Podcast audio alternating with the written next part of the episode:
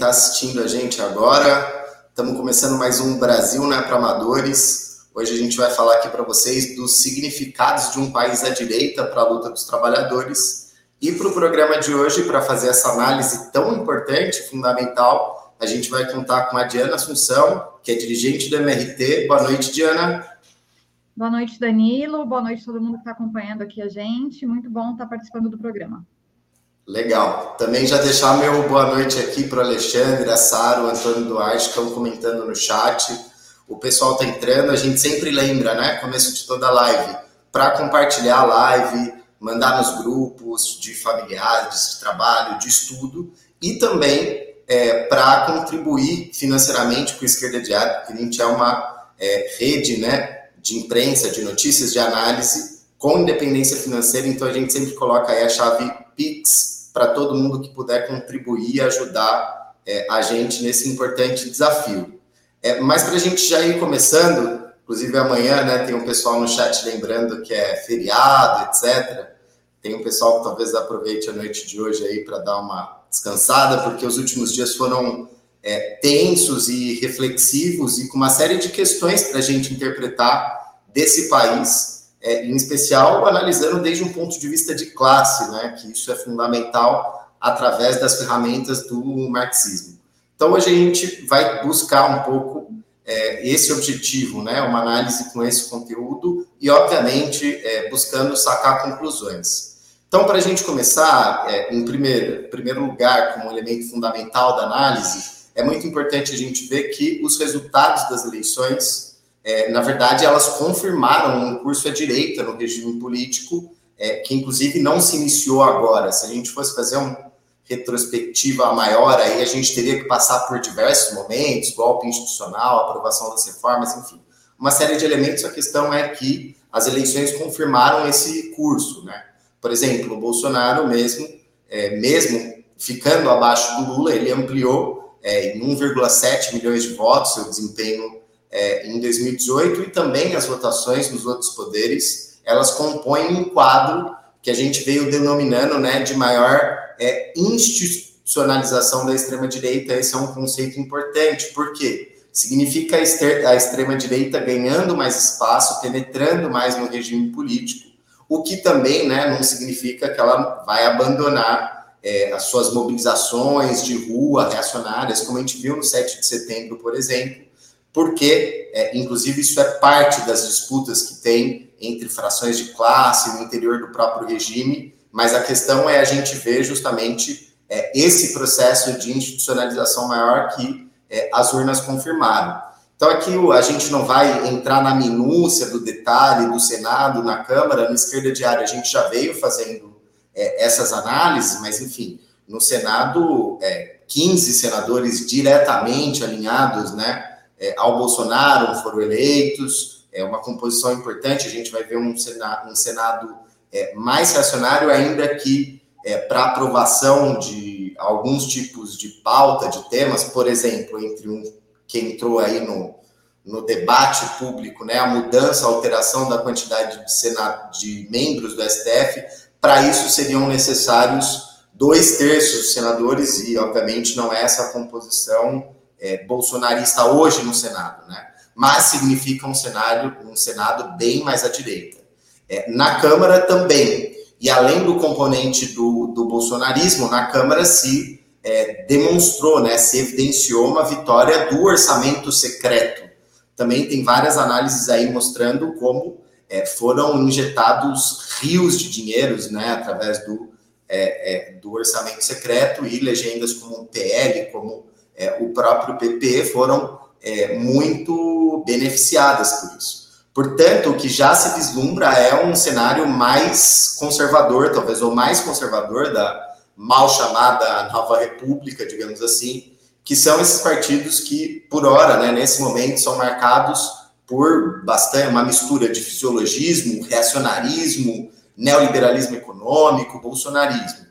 É, inclusive podem se desenvolver aí é, questões políticas que a gente tem que seguir acompanhando como fusão desses setores para criar é, forças ainda mais importantes. Tem uma negociação entre o PP, a, o PP e a União Brasil, enfim. é, tudo isso também compõe aí mudanças que podem mudar a configuração do próprio regime político, que a gente tem que seguir acompanhando e analisando detidamente. É, obviamente, todo esse setor, inclusive do próprio Senado, mas especialmente da Câmara, uma parte desse setor é um setor é, bastante reacionário, obviamente, e bastante fisiológico. Então, num cenário, é, se o Lula for eleito, por exemplo, não tenhamos dúvida que aí também vão ter reconfigurações e uma parte desse setor, é, obviamente, vai negociar com o governo, inclusive pode migrar em relação ao próprio Lula, enfim. Isso são questões que a própria eleição né, do executivo é, também vai impactar. Mas a questão é que é, um, um, primeiro sinal interessante para a gente analisar do ponto de vista de como as classes dominantes analisaram as eleições a partir das reações do capital financeiro é que elas acharam que essa composição, é, na verdade, ela é interessante. Por quê? Porque esse centrão fisiológico, independente dos governos do executivo, sempre votou historicamente é, a favor né, do, dos interesses do capital financeiro. Então, assim, sem dúvida, esse setor já é um vencedor das eleições, independente, inclusive, do, do resultado do executivo, porque é uma ala é, bastante vinculada ali é, é, com né, um objetivo, um projeto de conjunto é, bastante burguês, de ataques, etc. E não à toa, né, fechado o resultado eleitoral, o Arthur Lira já se animou é, e prometeu ali a reforma administrativa que vai atacar muito o funcionalismo público, claro que é, ele apoiado nessa correlação de forças. Além de Senado e Câmara, governadores também a gente viu uma composição à direita. No Sudeste isso é, é, foi mais forte, Sul, Sudeste, Centro-Oeste. A gente não vai pegar uma análise específica sobre isso, só remarcar, obviamente, não deixar de assinalar também que o PSDB é uma tragédia completa, né? um partido que está, na verdade, em franca decomposição, decadência, é, já vinha muito dividido, agora, frente ao segundo turno, cada vez mais dividido, ou seja, é, mostrando um derretimento desses partidos da chamada é, centro-direita. Por outro lado, entre as análises para a gente ver esse sentido à direita, é interessante é, é, ver que mesmo figuras que eram bolsonaristas bastante reacionárias, que se desprenderam do Bolsonaro, tiveram uma diferenciação maior, não tiveram bons resultados eleitorais. O Abraham Entraub, reacionaríssimo, teve um resultado pífio, né?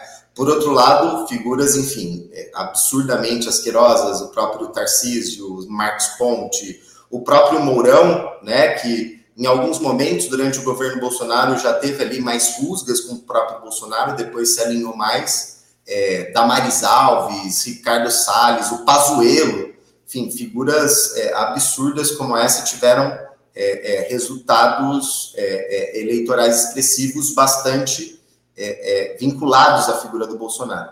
E o Moro foi um que percebeu isso antes das eleições, né? Ele estava inclusive ali podendo não entrar ao Senado e perder a, a vaga para o próprio Álvaro Dias e teve um giro claríssimo, né? Bolsonarista do Moro voltou, na verdade, aos braços do Bolsonaro, é, depois de um momento de afastamento maior, quando ele tinha saído do governo, tudo isso, é, vocês sabem.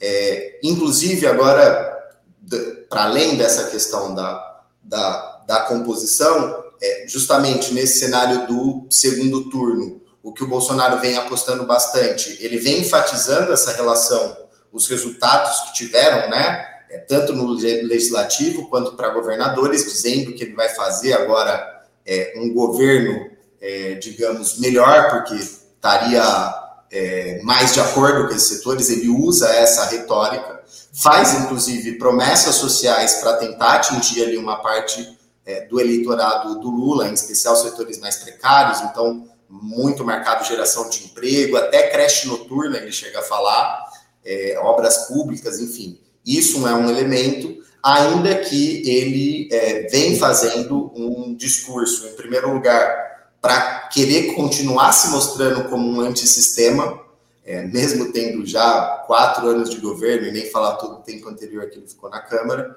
Então, ele tem momentos ali, teve um momento até que ele esbravejou mais é, contra é, o Alexandre de Moraes, alegando perseguição, que é justamente para reafirmar esse perfil, ao mesmo tempo que, é, ainda que não é a tônica central da campanha, mas ele voltou a emitir sinais importantes que a gente tem que estar alerta de é, suspeita das urnas do processo eleitoral, né? Agora, é, no próprio Rio Grande do Sul, é, ele chegou a falar, né, a convocar é, a sua base para permanecer nas sessões eleitorais, mesmo depois da votação, até a apuração total, o que pode ser um indicativo aí que é, ele, inclusive, queira promover maiores distúrbios, uma política de tipo bem trampista, como a gente vê analisando em outros programas, é, e a gente tem que estar atento. Pode ser que, inclusive, o discurso mude, né? É, essas questões têm que ser analisadas dinamicamente, mas fato é que, desde já, frente a qualquer ameaça, isso tem que ser tomado de uma maneira seríssima, inclusive do ponto de vista preparatório, né? Então, as centrais sindicais, movimentos sociais, movimento estudantil,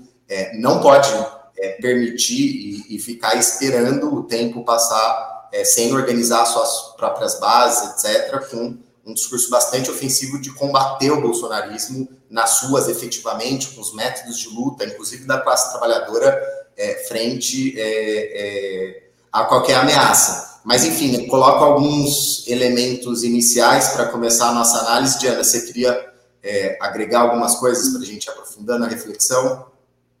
Então, sim, em primeiro lugar, muito importante os elementos que você colocou, em particular também essa última questão em relação às ameaças golpistas, para mim é totalmente é, decisivo ter uma postura bastante frontal, né, diante disso.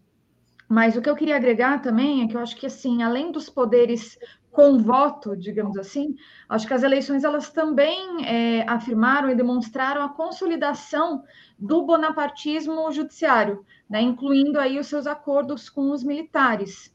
Né? Eu acho que é uma expressão do fortalecimento de duas forças bonapartistas reacionárias.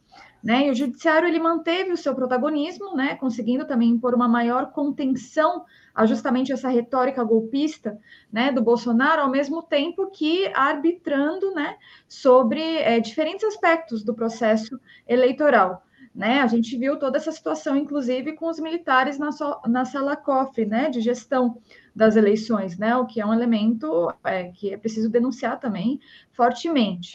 Mas, para além desses elementos mais gerais da, da análise, eu também queria comentar um pouco sobre alguns elementos é, de outros resultados também. Por exemplo, a questão da votação do PSOL né? Que eu acho que apesar de ter tido uma boa votação concentrada em algumas das suas figuras, na realidade não expressou uma mudança qualitativa dos seus resultados. Né? Enfim, há quatro anos eles elegeram 10 deputados federais, agora 12, né? além dos outros dois que foram eleitos pela rede, né? que agora estão juntos aí nessa federação Rede-PSOL né? Lembrando, Rede, um partido é, é, burguês, né? Financiado pelo Itaú. E, por outro lado, o PT ampliou a sua bancada, né? De 56 para 68 é, deputados, né? Que é uma bancada significativa, mas que no interior da composição da Câmara é, não vai ter uma força assim tão grande. Né? O PSB e o PDT, né, consideradas aí forças de centro-esquerda, né, entre aspas, digamos assim, viram as suas bancadas minguarem né? E justamente no primeiro caso, reduzindo a menos da metade dos parlamentares que foram eleitos em 2018, né? No caso do PSB. E no caso do PDT, retrocedendo em 11 cadeiras. Né? E por fim, o PCdoB, não fosse a federação que fizeram com o PT, já seria uma legenda diretamente extinta né? Um resultado que também mais de conjunto vai revelando justamente essa fantasia do discurso de eleger um congresso progressista, né? Que foi bastante propagado pelas figuras desse espectro. Então, acho que é um quadro é, que é, só não é todo favorável para a extrema-direita, porque justamente quem está concorrendo ao executivo é a figura do Lula.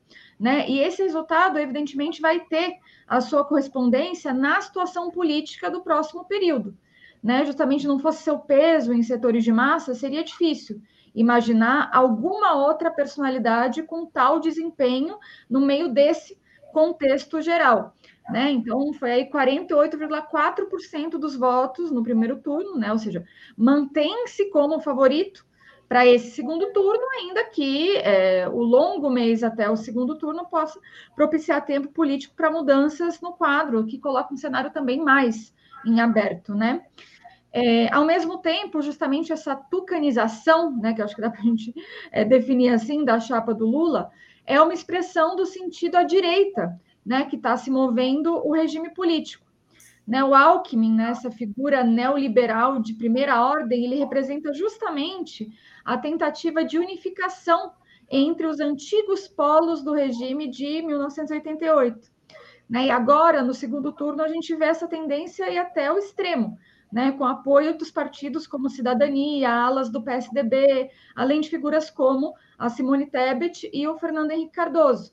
Né? Isso sem falar é, de todo o apoio dos economistas neoliberais do Plano Real, como, por exemplo, Pércio Árida, Pedro Malan, Armínio Fraga, Edmar Baixa, enfim, entre outros. Né? E justamente por serem setores que vocalizam a posição do capital financeiro, essa é, entre tantas outras, mais uma expressão que a fração dirigente do imperialismo dos Estados Unidos prefere, nesse momento, o Lula-Alckmin, né, em relação ao Bolsonaro, como também é, ficou bem claro com que foi a votação, né, a resolução votada no Senado norte-americano contra a retórica de questionamento das eleições levada adiante pelo Bolsonaro. E agora a gente está vendo, né, a própria campanha do PT já expressa muitos desses elementos de direitização. Né? Por exemplo, tanto Lula quanto Alckmin eles vieram enfatizando muitas vezes que são contra o direito ao aborto né? Enfim, já se anunciou também a carta ao povo cristão para reafirmar compromissos, etc. Eu acho que é bastante uma expressão, né, desse giro ainda mais à direita desse conteúdo da campanha. É, e que tem que fazer a gente pensar, por exemplo, nessa questão do tema do aborto, eu acho que é bem emblemático, né? O aborto está atravessando a campanha eleitoral, né, nesse momento, e vale a gente resgatar, inclusive, o argumento principal que o Alckmin coloca, que o Lula não legalizou o aborto na, na, nos governos dele. Né? Ou seja, que fiquem tranquilos, o Lula já governou, não legalizou o aborto, né? E isso é um elemento que eu acho que é importante de discutir, porque justamente quando, vi, quando veio os governos do PT, é, a gente do Põe Rosas fez uma discussão bem forte, porque naquele momento as feministas do PT, ditas progressistas, etc., falavam: não, a, a, tudo bem a Dilma fazer uma carta ao povo de Deus garantindo que não vai ser legalizado o aborto, porque isso é um recuo tático.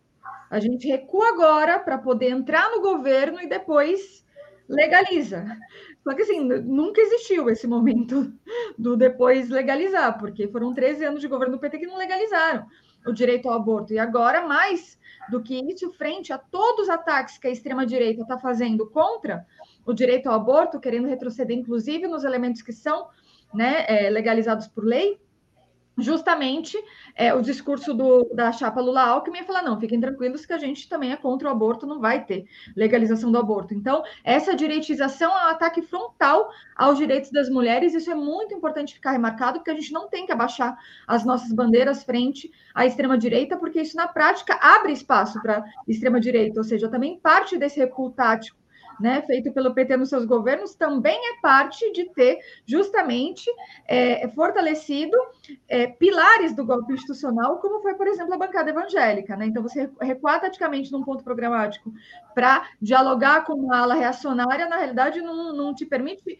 governar. Teve um golpe institucional, você fortaleceu esse setor. Então, acho que isso é muito, é uma discussão muito importante nesse momento. Perfeito, Diana, porque o que eles chamam de recuo tático é um recuo permanente e justamente o que a gente vê, né, numa perspectiva mais ampliada, é que a extrema-direita avança. Então, ou seja, na verdade é ceder terreno cada vez mais e mais, ainda mais é, com esse elemento que é chave, fundamental, muito importante essa análise que você colocou. É, inclusive, assim, para a gente refletir algumas outras questões, porque foi um tema bastante polêmico e vai seguir sendo, e talvez nunca ninguém consiga dar uma resposta definitiva do porquê houve né, uma discrepância importante em relação às pesquisas eleitorais para o resultado das urnas. Ainda que, de maneira geral, as intenções de voto no Lula mais ou menos foi acertado, digamos assim, né, dentro da margem de erro, do ponto de vista da votação do Bolsonaro, tinha ali claramente é uma quantidade de votos que não se expressavam nas pesquisas. Alguns falam que existe voto envergonhado, outros que existem a recusa né, da base de extrema-direita de responder, porque o Bolsonaro, inclusive, insuflou ela bastante contra o Datafolha, chegou a ter, inclusive, casos de agressão física né, contra é, as pessoas que estavam fazendo as pesquisas, uma questão absurda, enfim. Tem vários desses elementos que ninguém nunca vai conseguir aferir exatamente, matematicamente, então a gente tem que buscar fazer uma interpretação política, assim. E alguns elementos que talvez é, ajudem a gente, é, inclusive, buscar interpretar esse processo, é, é inclusive de maior enraizamento da extrema-direita, é, são alguns, né? A gente vai aqui colocar alguns. O primeiro deles é justamente tentar analisar é, mais, em especial, a votação no Sudeste, porque nos estados do Sudeste, em especial Rio de Janeiro e São Paulo, Minas Gerais também, mas menos, mas em especial Rio e São Paulo, que tiveram é, esse, digamos, salto maior na votação do Bolsonaro, né? Então, e que obviamente são estados com, uma, é, com um eleitorado muito grande que impactam, né, é, é no sentido geral. Eu acho que, assim, em primeiro lugar, isso é, aponta é, uma reserva antipetista nesses estados muito forte. Lembremos que a burguesia escolheu, inclusive, esses estados para ser um polo muito reacionário daquelas manifestações lavajatistas que precederam o golpe institucional, e obviamente essas coisas não desaparecem de um tempo para o outro, né? É, é, isso, isso fica bastante, fica é, é marcado. Inclusive, assim, uma parte desse setor, é, uma hipótese para a gente pensar, é que não sejam setores completamente embandeirados do bolsonarismo, daquele sentido da base mais dura mesmo do Bolsonaro, mas setores que, frente à possibilidade do PT ser eleito, é, escolheram, né, ali no momento final, é, é, ir para o Bolsonaro. Então, esse é um elemento aí para a gente é, pensar, inclusive nas é, votações estaduais, isso se expressa, né, os altos índices de votação em relação ao Castro, é, o Tarcísio também né, terminou em primeiro as eleições em São Paulo, que agora está no segundo turno, é, contra o Haddad, que a gente vai ter é, que seguir analisando, mas talvez aponte é, algo nesse sentido. Por outro lado, eu acho que também é interessante a gente pensar um pouco é, do balanço social que existe para as pessoas, setores amplos do eleitorado, estamos aqui falando de setores de massas, é, sobre a pandemia, né? porque assim, é, o que parece é que teve um efeito contraditório sobre o legado do Bolsonaro. Porque assim, se por um lado, no momento, inclusive, que a pandemia estava mais forte, mais mortes acontecendo, é, enfim, é, falta de cilindro de oxigênio, várias questões diretamente, né, por responsabilidade do governo, existiu ali um afastamento maior é, de uma parte daquele setor que tinha votado no Bolsonaro em 2018, né? Inclusive, uma parte desse afastamento se manteve. Mas, por outro lado, o Bolsonaro, ele já naquele momento, e depois manteve isso, ele usa muito a retórica de que ele não quis fechar a economia, que se ele fechasse a economia, as pessoas morreriam de fome, etc. Ele segue usando isso até hoje. Interessante ver, né? Porque sobre as vacinas, ele tinha uma toda uma retórica de negar a importância das vacinas inicialmente, né? Depois isso começou a ficar muito mal para ele, ele mudou essa, esse discurso. Tanto que agora ele fala que ele ofereceu vacina para todo mundo que quis, né? Ele não mantém mais aquele discurso inicial. Mas a questão é de se enfrentar contra a política do fique em casa, ele mantém com força. E o que talvez explique isso? Justamente é um setor social brasileiro extremamente precário, em condições de vida é, é, absurdamente é, é, é degradadas, que são setores que estão na informalidade, é, que trabalham, enfim, em sinais de trânsito, em aplicativos, enfim, sem um registro em carteira, é, é, é justamente tendo que se virar, né? É, trabalhar durante o dia para jantar à noite. E esse setor é, talvez tenha se mantido em relação a isso, né? Achar que essa política de não fechar totalmente a economia acabou é, é, não fazendo com que, enfim, esse setor ficasse ainda com mais fome. Obviamente, a gente está aqui fazendo uma análise pegando do ponto de vista da demagogia total do Bolsonaro, é tentar entender a expressão dos votos. Por outro lado, além disso, ele se apoia também na pandemia, mas também na guerra da Ucrânia, para, digamos assim, mostrar que o governo foi atravessado por condições muito especiais, particulares. portanto, a imensa fome que atingiu o país, que inclusive ele chegou a negar, depois voltou atrás, precarização do trabalho, tudo isso seria por esses motivos excepcionais e não, é, obviamente, pela gestão dele. Então, aí são questões para a gente é, analisar e refletir. Há também componentes aí estruturais para a gente pensar. É um fato que nos estados e regiões, em particular, com mais peso do agronegócio, o Bolsonaro teve uma votação é, maior, né, o chamado agrobelt aí por alguns setores. Então, por exemplo, São Paulo é interessante para pensar isso. Na capital, Lula ganha, mas nos interiores, que tem muito peso do agronegócio, o Bolsonaro é, foi muito melhor. Ou seja, é um setor que tem um peso econômico proporcionalmente ao PIB cada vez maior esse setor faz muita política, esse setor também está na imprensa, esse setor também está disputando a opinião pública, tem dinheiro, obviamente, e, e, aí também tem um fator que é bastante estrutural do país nos últimos anos que a gente tem que seguir refletindo. Outra questão que diversos analistas apontam essa, o debate em relação ao aborto, é, eu acho que a Diana já antecipou muito dessa questão, mas é a questão da influência né, das igrejas neopentecostais. O Lula, a, análise é que, obviamente, está cedendo totalmente a isso, né? É, não só cedendo, embarcando nesse, é, é nesse tipo de política é, bastante reacionária. Esse setor, inegavelmente, uma parte majoritária é, das igrejas neopentecostais foram linha de frente é, da campanha do Bolsonaro. Então, aí também é uma parte é, de entender o, o enraizamento da extrema-direita, fora outras expressões que elas têm mais relevância em alguns estados do que outros, como, por exemplo, o peso das milícias, né? As é, agências de pesquisa tinham dificuldade de entrar em, em áreas de milícia, quanto mais imagina, setores que faziam campanha ali para candidatos que não eram é, os candidatos da milícia, a gente sabe a relação histórica que tem a partir de números, fatos é, da família Bolsonaro com uma série de setores milicianos. Ou seja, são alguns elementos é, que eu coloco para a gente refletir e tem vários outros para a gente parar e, e, e, pensar mais profundamente é, essa questão estrutural do país. Mesma diferença que tem em capitais interiores, né? Eu assinalei em São Paulo. Quando a gente vai analisar uma, outros estados, como por exemplo do Nordeste, a gente vai analisar a Paraíba, por exemplo, tem um efeito, um efeito ainda que diferente, um pouco inverso. Em João Pessoa, ficou, o Lula ganhou, mas ficou mais parelho.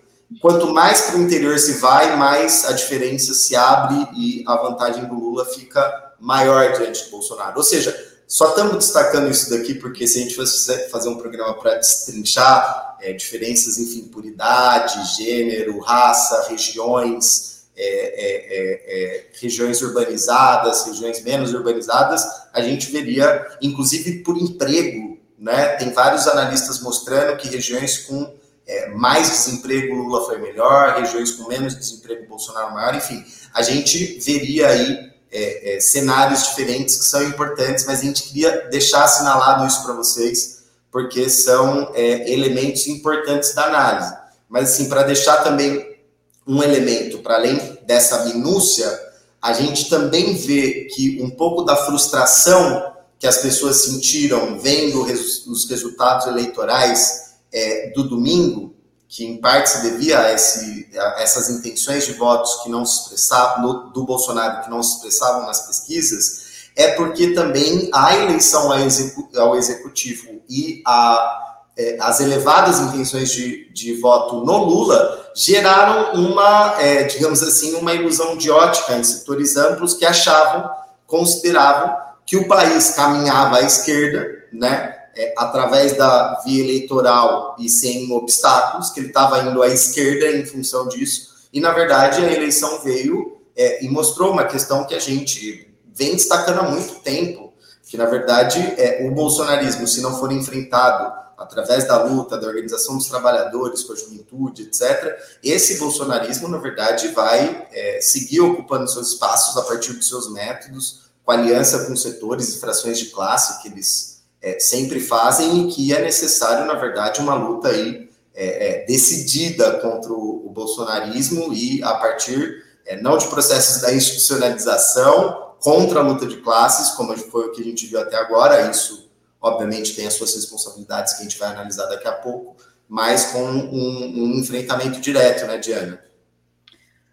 Sim, é, eu acho que, que nesse sentido, assim, ainda que com diferentes modulações, né, a correlação de forças do país já estava atravessada por uma situação reacionária, né, e as eleições elas foram confirmar esse quadro geral.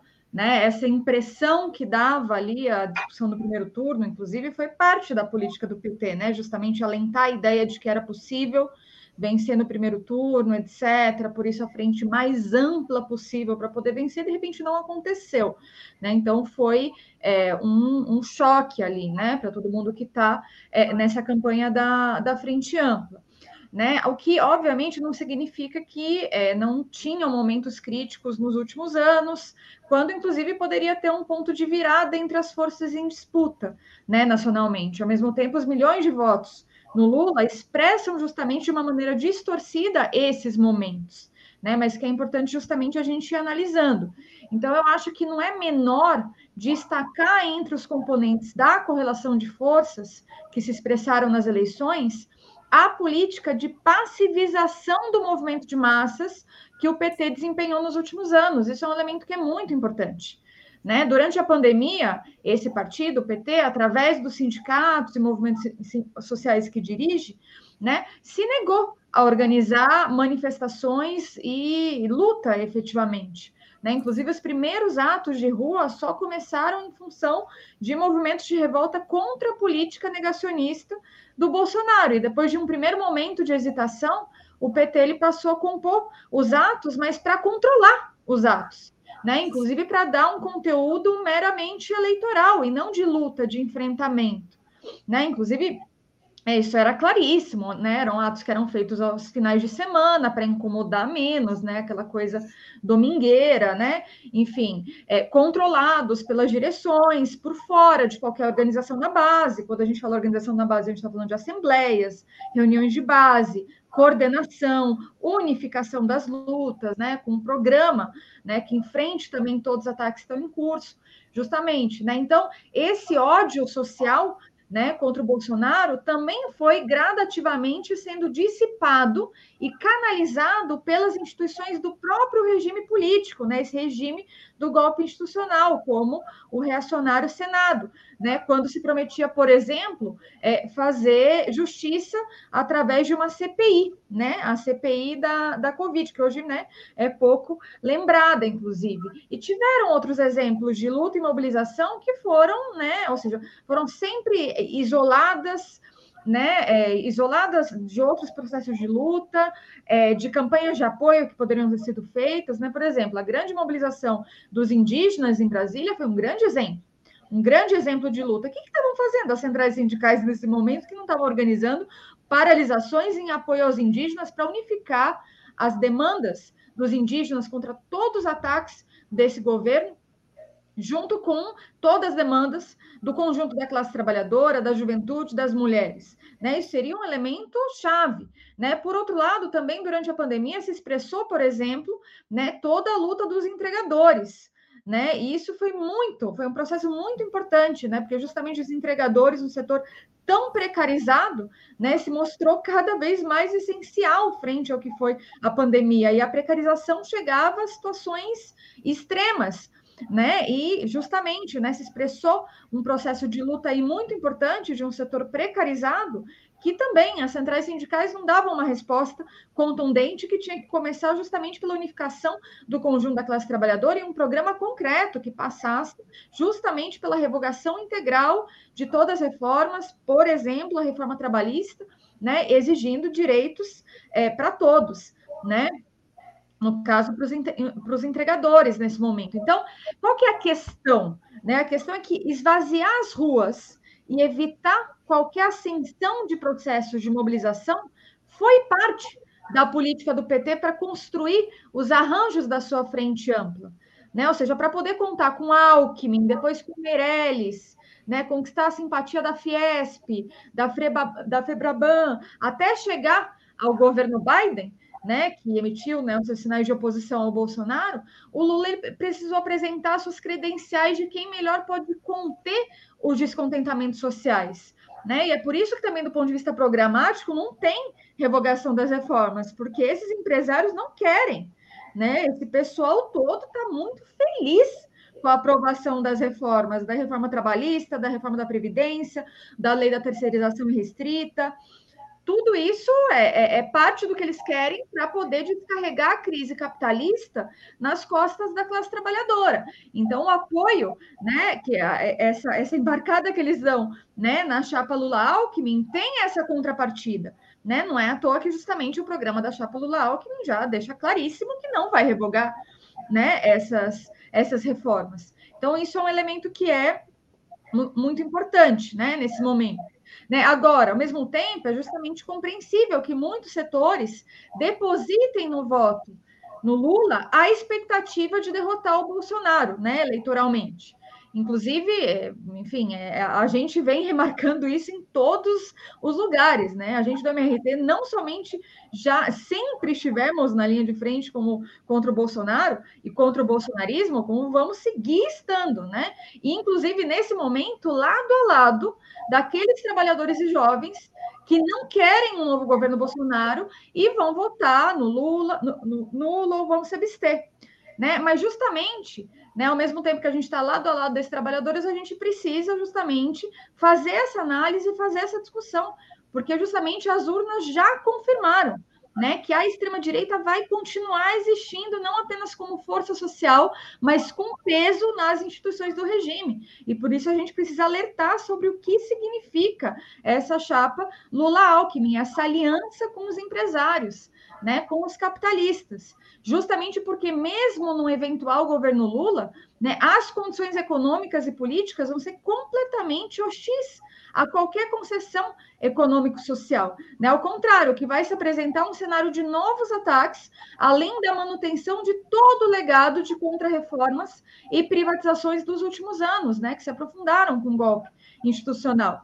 Né? E a gente veio justamente expressando essa posição em várias assembleias estudantis e manifestações com as nossas companheiras da FAISC e do Põe Rosas, dialogando com todos os estudantes, mas ao mesmo tempo denunciando essa situação. Inclusive, achei bem expressiva a fala da nossa companheira Elisa Campos na Assembleia da UFMG, onde ela dizia que querem nos fazer ter mais confiança no Alckmin do que na força da juventude e da nossa classe que isso sim teria amplitude do ponto de vista de unificação da, do, do, dos bastiões da classe operária para paralisar o país e enfrentar o bolsonarismo, enfrentar todos os ataques e ter um programa nosso, da nossa classe, né, para revogar tudo isso. Né? Isso seria muito importante.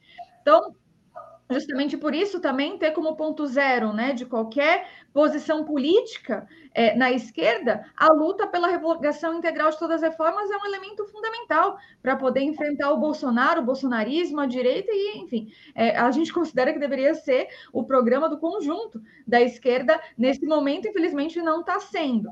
Né? Então, eu acho que justamente, é, é, e também é parte disso é essa denúncia que eu vim colocando antes em relação às centrais sindicais, né? E a gente redobra a nossa exigência às centrais sindicais, né? Que parem de trégua e parem de conduzir né, o ódio social da população somente pelas vias institucionais e justamente organizem um plano de luta real que é o único que vai poder derrotar de fato, essa extrema-direita. Então, nesse sentido, é, eu acho que a conclusão estratégica é que justamente a contenção dos processos de luta e a aliança com a direita, né, em primeira instância, serve para desarmar a luta de classes e termina fazendo que? Abrindo espaço para a extrema-direita né? A gente tem que esperar os resultados do segundo turno, mas enfim, a partir do resultado do primeiro turno já é possível extrair algumas conclusões, né? Quanto mais conciliação e freio na luta de classes, mais a extrema-direita se fortalece. Né? Então, isso é muito importante. Ao mesmo tempo, como você já tinha colocado, Danilo, diante de qualquer ameaça golpista, né, a gente precisa estar na linha de frente, mas justamente para se mobilizar contra essas ameaças golpistas, com os métodos da classe trabalhadora, que foi justamente o que fez falta, por exemplo, no golpe institucional, por exemplo, na prisão arbitrária do Lula, por exemplo, em relação a cada um desses ataques que foram passando e massacrando a vida da classe trabalhadora. Né? Então, isso é muito importante, justamente porque é, esses mesmos setores econômicos e sociais fortalecidos nos anos dos governos do PT, agora são as forças motrizes da extrema-direita, né? com o agronegócio e as igrejas evangélicas. Então, não tem outro caminho que não organizar um combate consequente contra a extrema-direita, o seu projeto social, articulado com a preparação da vanguarda para lutar contra as reformas, privatizações e os novos ataques que estão por vir. Então, essa é a posição do MRT nesse momento, é essa batalha que a gente está dando, se preparando justamente para enfrentar todos esses setores e lutar contra todos os ataques à nossa classe. Muito bom, Diana. Acho que você explicou perfeitamente, né? Inclusive, ver o fortalecimento, a institucionalização da extrema-direita agora não significa que o governo foi todo poderoso em todos os momentos, não teve momentos de instabilidade, de debilidade, de questionamento. Esses momentos existiram, tiveram um processo de luta concreto. Mas justamente no momento em que você pode golpear com mais força, inclusive apoiado em setores amplos da classe trabalhadora, entregadores, indígenas, vários, né, que a gente viu, o que se viu foi uma trégua. Quando você oferece uma trégua, na verdade, obviamente, você oferece a possibilidade para o próprio governo se recompor e não só isso, avançar, inclusive. Porque aí vem é, orçamento secreto, ligação com PP, com PL, enfim, é, é, com os próprios militares, toda a política que esse setor faz. Então, justamente ver que é decisivo é, o organizar pela base, não aceitar nenhum tipo de ameaça golpista, não acreditar na conciliação de classes e que vamos ficar passivo, que milagrosamente a situação melhora e a extrema-direita desaparece. Não é assim. Né? A realidade já mostrou, e como marxista, a gente tem que analisar a realidade com olhos bem abertos para é, justamente é, ver os desafios que estão colocados é, para a nossa classe contra essa extrema-direita é, asquerosa e o conjunto dos ataques da direita que apoiou esses ataques, etc. Mas é isso. É, acho que o programa de hoje a gente vai chegando por aqui. O pessoal fez vários comentários no chat, muito interessantes. Queria deixar um abraço para todo mundo que comentou no chat. Pedir para o pessoal compartilhar a live mesmo depois que ela termina, porque isso ajuda a aumentar o alcance. Dizer que também ela vai para o Spotify depois que a gente encerra aqui. E queria também te agradecer por a gente ter feito essa análise junto, Diana. Muito obrigado e com certeza vamos analisar em novos capítulos, porque a situação brasileira é muito importante, a gente tem que estar atento a cada desdobramento. Sim, obrigada a você, Danilo, obrigada a todo mundo que está aí acompanhando a gente. Boa noite, gente. Boa noite.